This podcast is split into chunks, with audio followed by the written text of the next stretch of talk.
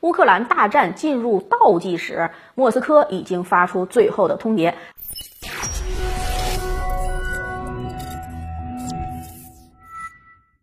大家好，欢迎收看今天的节目，我是马岩。正如俄罗斯前总统梅德韦杰夫所言，美国正准备在乌克兰和台海两条战线上与中俄同时作战。为了避免战火烧到境内，普京决定先发制人，全国有用乌克兰。根据澎湃新闻网。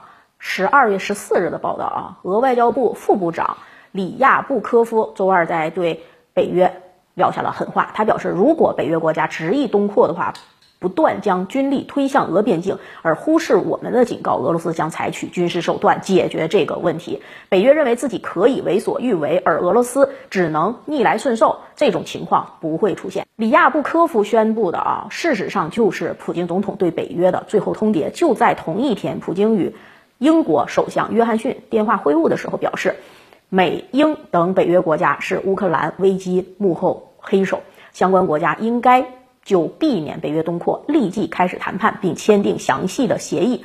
普京的态度已经是非常明确了，那就是北约必须立即停止东扩，而且呢以签署协议的方式保证不再向俄边境发展盟友，否则呢俄罗斯就将采取军事行动解决这个问题。普京会怎么去阻止北约东扩呢？摆在他面前的有两种方式，一种方式啊简单粗暴，那就是像对付格鲁吉亚一样，对乌克兰发起闪电战。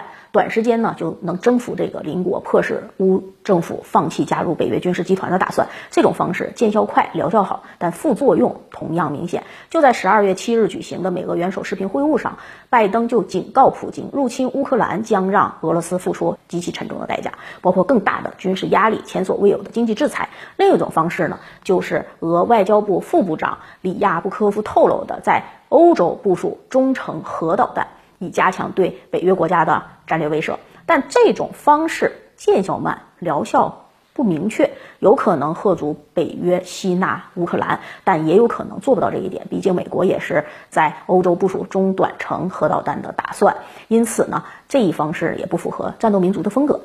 普京恐怕不会单纯的选择一味药来治疗乌克兰危机，很可能会双管齐下，不排除在对乌克兰采取军事行动的同时，放话在欧洲部署中程核导弹。前者呢可以阻止乌克兰进入北约，后者则可以贺阻西方国家向乌克兰提供军事援助。那么，如果俄军真的闪击乌克兰了，会遭到后者的激烈抵抗吗？要知道，在北约的支持下，乌克兰。可是，在东部集结了至少十二万人的重装部队。对此呢，乌克兰前国防与安全委员会副秘书长、前特种司令部副司令谢尔盖·克里沃诺斯承诺，如果俄乌爆发战争，最快六个小时，最慢二十四个小时，俄军就能够打到乌首都基辅。到时候，乌克兰将闪电投降，因为俄军远比乌克兰的武装部队强大的多。莫斯科呢拥有高精度打击能力的武器和飞机。美国大众机械杂志也曾经指出过，五角大楼援助的标枪反坦克导弹根本是挡不住俄罗斯的装甲洪流的。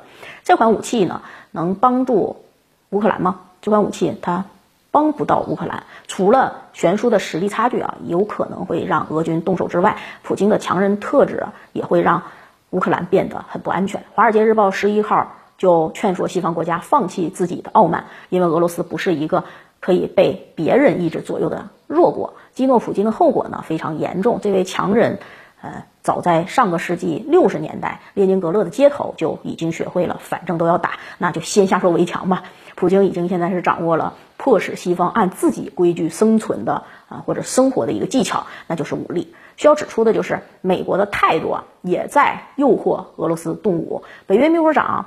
斯托尔滕贝格就曾经表示说，乌克兰目前还不是北约成员，如果被入侵，北约不会提供保护。拜登总统也表达了相似的观点，他指出说，美国和北约没有保护乌克兰的道德还有法律义务。拜登甚至干脆指出，乌克兰境内没有美军，这也是从未有过向乌克兰派出美军计划的这么一个说法。美国呢，这个态度是非常诡异的。按道理讲啊，即便不能直接去保护乌克兰，那也应该让俄罗斯投鼠忌器吧。为什么美国对于俄罗斯可能的这种行动啊，就动武的这种行动，明确表示不干涉呢？项庄舞剑，意在沛公啊！乌克兰危机表面上是给俄罗斯挖的战争陷阱，本质上可能是冲着中国来的。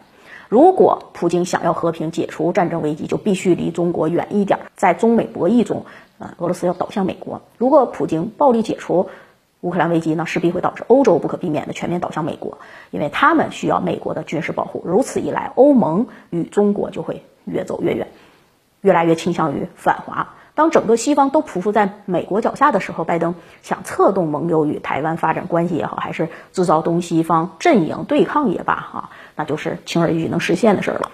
美国呢，才是那个最大的赢家，而且几乎是没有付出任何代价，只是花费了一些标枪导弹、八十万吨的弹药，还有四千五百万美元，这算啥呀？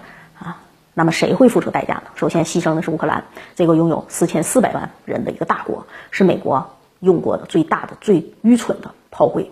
其次呢，俄罗斯也会付出代价。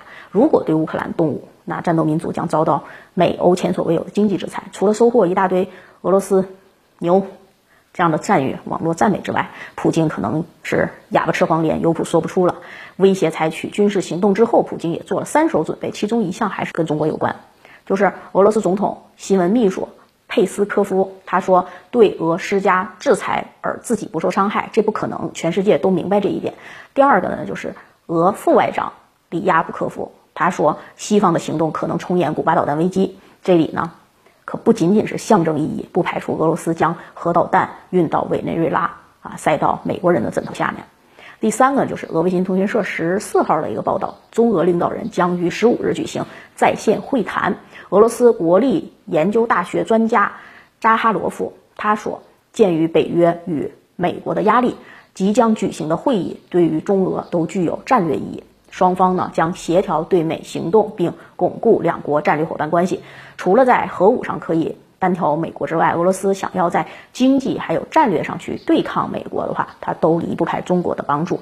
正如普京所言的是，俄罗斯需要一个繁荣而稳定的中国，而中国呢需要一个强大而成功的俄罗斯。好，感谢收看今天的节目，我们下期节目再见。